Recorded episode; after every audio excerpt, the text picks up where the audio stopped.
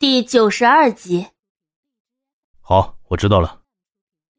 冷夜晨头也没抬的回答着。秘书见他这般专注，心中不禁有些好奇，略带着几分锐利的目光朝着办公桌上投了过去。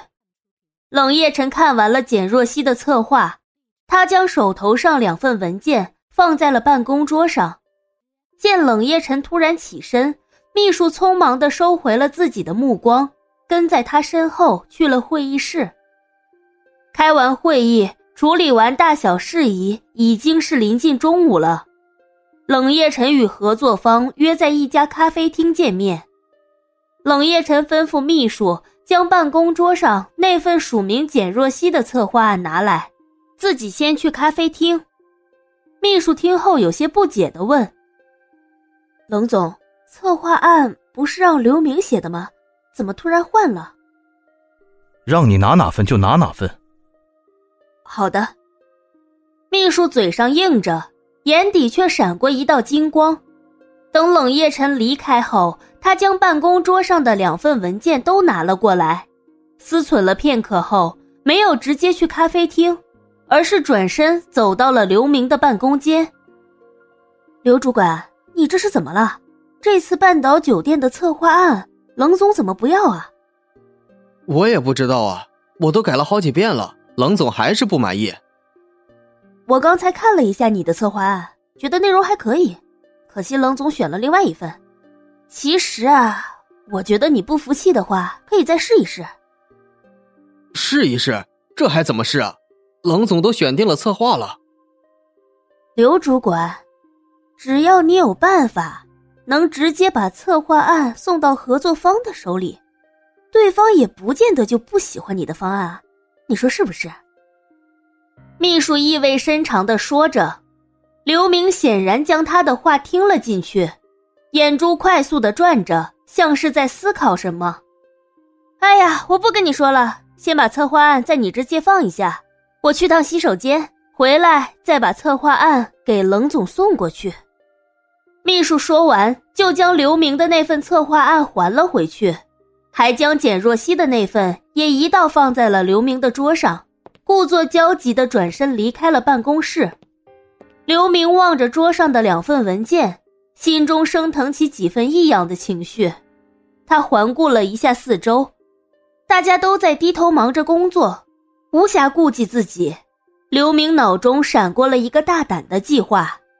他有些艰难地咽了一口唾沫，方才秘书的话在他脑子里一遍一遍地回响。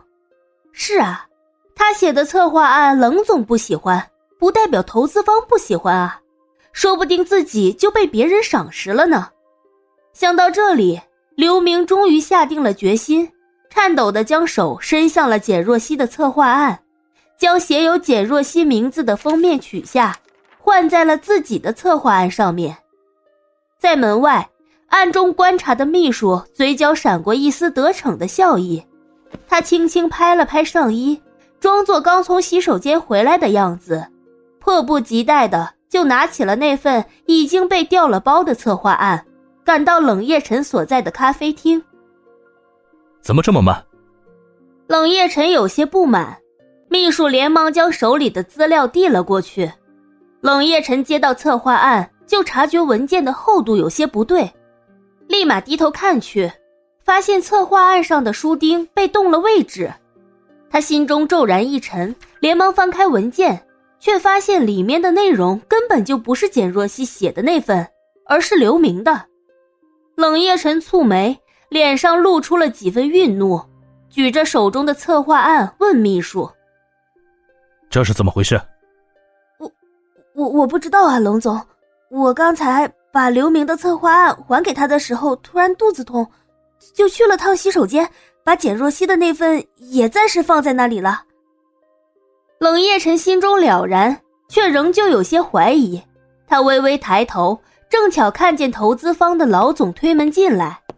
这个时候再回去拿简若曦的策划案，一定是来不及了。可要是将手上的这份交出去的话，根本就拿不下对方。想到这里，冷夜晨的脸上染上了凝重的神色。他冷静下来，理了理思绪，同时笑着起身跟对方握手打招呼：“陈总，冷总，好久不见啊！我就不和你卖关子了，半岛酒店的策划案，不知能否先给鄙人看一下？”呵，陈总啊，你还真是爽快，一上来就谈工作的事情。现在这都到中午了，想必陈总还没用餐吧？我看这地儿选的不是太好，不如陈总先上我那儿吃个饭，叙叙旧，我们再谈生意也不迟。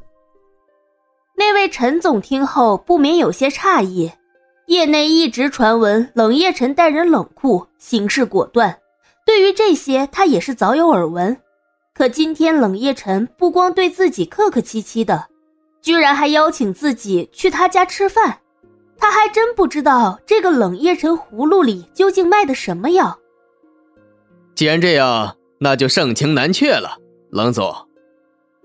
在回冷宅的路上，冷夜晨不动声色的给简若曦发了一条短信：“重新打印一份你的策划案，我马上回来。”陈总跟着冷夜晨来到冷宅，周妈提前接到了冷夜晨的通知，早早的就将菜品都准备好了。看到冷夜晨这么有诚意，陈总也打消了先前的戒心，乐得有些合不拢嘴。酒足饭饱过后，冷夜晨递上了简若曦刚打好的策划案，陈总仔细的翻阅了过去，止不住的点头，大手一挥，直接在合同上签了字。跟着一起来的秘书站在旁边，脸色变得铁青，他万万没有想到自己的算计。居然就这样失败了，不但让冷夜晨做了人情，更是让对方顺利的签下了合同。送走了陈总后，冷夜晨收起了那份合同，突然想到了什么，对着走到门边的秘书说：“对了，那个叫刘明的人，让他立刻给我滚，不要让我在冷室看到他。”冷夜晨的语气冰寒彻骨。令秘书后背不由得一凉。是。秘书应了一声，快步离开了冷宅。简若曦的那份策划案成功的征服了合作方，也获得了对方的称赞。冷夜晨心中自然也是有几分欣喜，他完全没有想到简若曦会帮了自己这么大的忙。他忽然觉得这次的半岛酒店策划案，简若曦立下了很大的功劳。无论怎么说，自己也得好好的奖励他。次日，简若曦正在房间里整理衣服，因为策划案的事情，自己也算是小试牛刀，得到了冷夜晨充分的肯定，也增强了他的自信心。